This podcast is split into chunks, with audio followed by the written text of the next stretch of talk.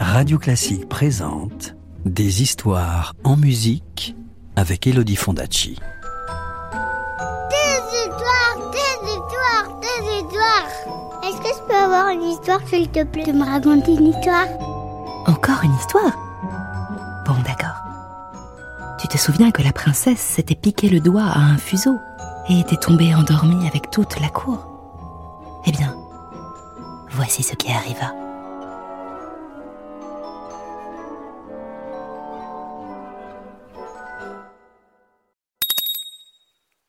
Chapitre 5 Le prince. Cent années passèrent.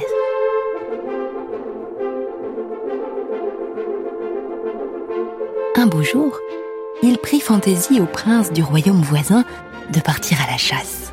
Il fit sceller son cheval, siffla ses meilleurs chiens, rassembla quelques-uns de ses plus fidèles compagnons, et la brillante compagnie s'élança au grand galop dans la forêt.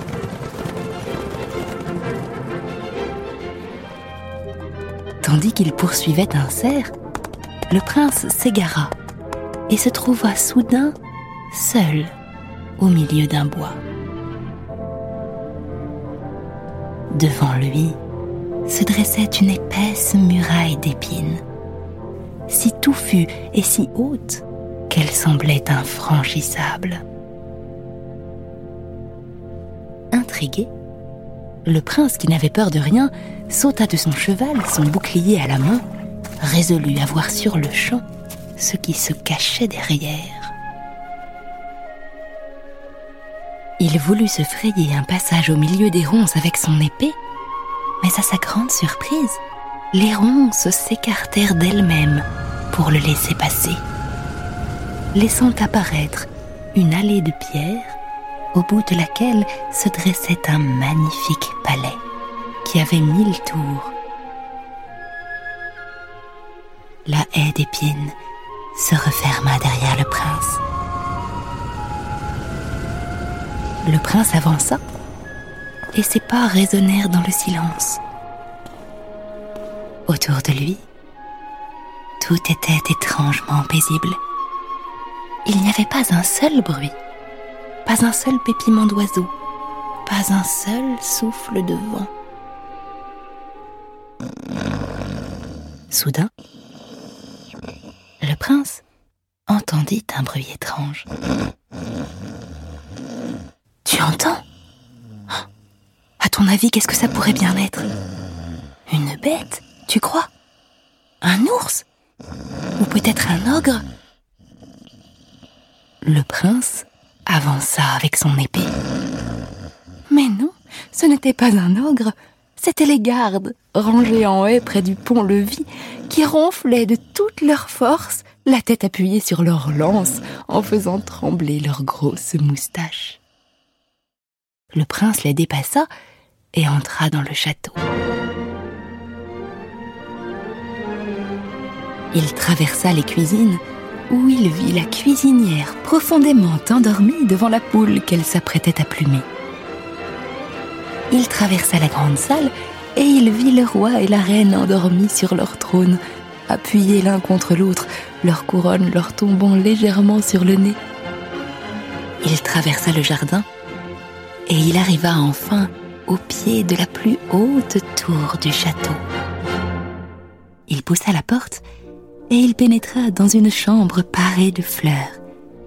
Et là, il vit sur un lit le plus beau spectacle qu'il eût jamais contemplé.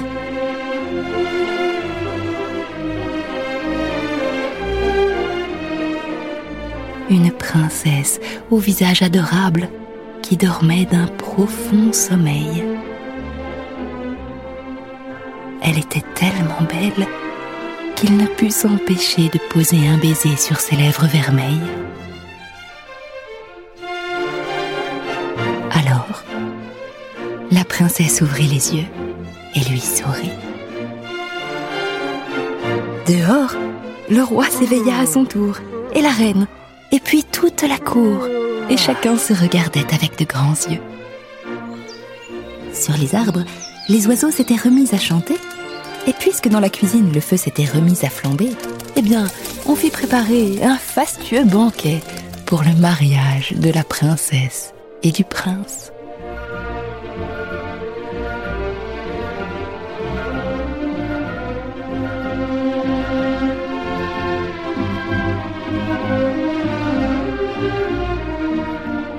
Et tu sais, ils se marièrent et ils eurent beaucoup d'enfants.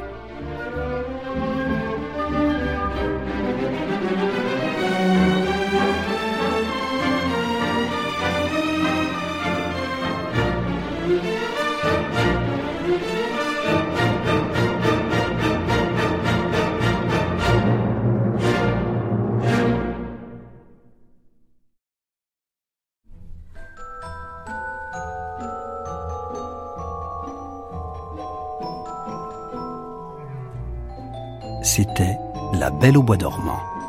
Une histoire écrite et racontée par Elodie Fondacci sur une musique de Piotr Tchaïkovski. Retrouvez La Belle au Bois dormant en livre CD aux éditions Gauthier Langros et d'autres contes sur radioclassique.fr. Radio Classique, des histoires en musique.